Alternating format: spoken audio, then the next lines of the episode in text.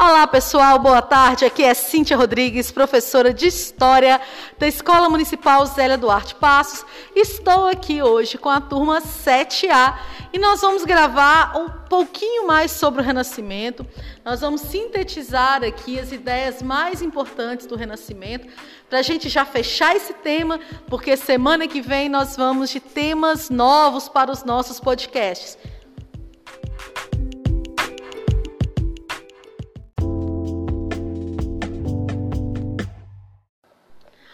O Brian vai relembrar para a gente o que foi o renascimento cultural.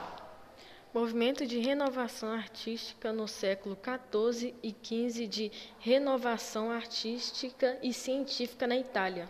Isso mesmo, a gente fala que foi renovação artística e científica, porque além das obras de arte que nós já vimos aqui, de pessoas como Leonardo da Vinci, Michelangelo, nós vimos também uma enorme inovação científica, principalmente com descobertas sobre astronomia através do Galileu Galilei, por exemplo. Né? Fiquemos atentos.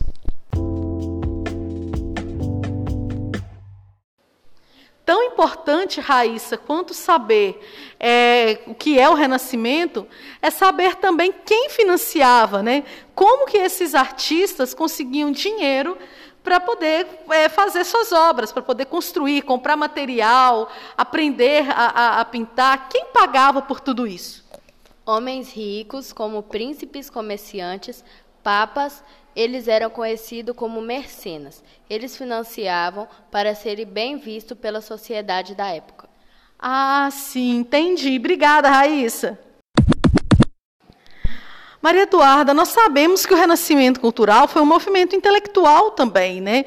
E que eles fiz, propuseram é, novas formas de se ver o mundo.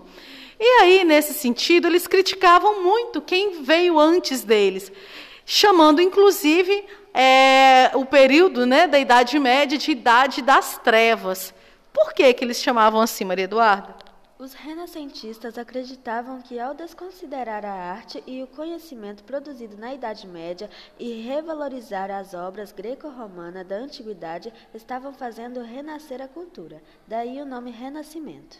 Ah, sim. Então eles achavam, chamavam de Idade das Trevas, porque eles acreditavam que era um momento escuro da história da humanidade, né? um momento obscuro um momento de pouca inovação científica. Então, por isso que eles criticavam tanto assim os seus antecessores.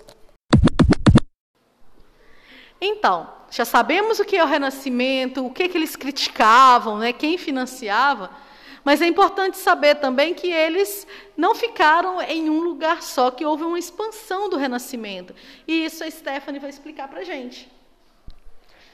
O Renascimento se expandiu a partir da Itália para outras partes da Europa, um fator que contribuiu para a divulgação das obras renascentistas. Foi aperfeiçoado da empresa por Johannes Gutenberg, o que permitiu a impressão de muitos textos em pouco tempo, Olha só, gente, que, que bacana, né? Como o conhecimento é, é, é, importante, né? E como a imprensa pode parecer que não, mas como a imprensa foi importante para a construção desse conhecimento. Antes, para se ter acesso aos livros, principalmente a Bíblia, né? Ficavam as pessoas, os monges copistas, ficavam recopiando livros, copiando textos, e poucas pessoas sabiam ler e escrever, né? Esses textos chegavam a poucas pessoas. A partir do momento que se cria a imprensa, começa a ter produção em massa de textos escritos e livros, fazendo com que o conhecimento chegasse até mais pessoas.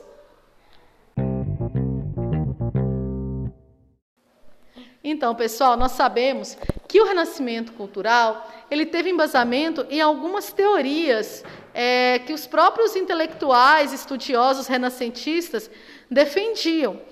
Um é o antropocentrismo e outro é o humanismo. Para explicar o antropocentrismo para a gente, eu estou aqui com o Leandro. O antropocentrismo foi o pensamento que coloca a humanidade no centro e na medida de todas as coisas.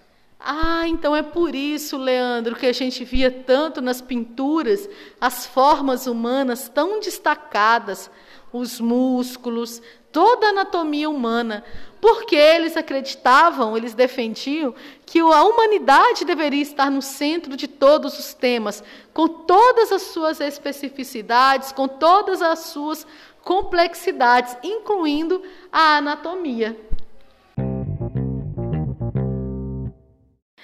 É, pessoal, agora a Ana Júlia vai explicar para a gente por que, que o humanismo foi um movimento tão importante assim para o Renascimento. O humanismo foi um movimento intelectual, ou seja, de estudiosos que defendiam os pensamentos e textos gregos e romanos na antiguidade. Eles defendiam o conhecimento humano. Ah, é isso mesmo. Por isso que esse movimento intelectual é chamado de renascimento. Eles estavam ali defendendo o renascer das ideias greco-romanas. Eles criticavam as pessoas, né, os intelectuais da Idade Média, e eles defendiam um renascimento de uma cultura que estava lá atrás, no caso, os gregos e romanos.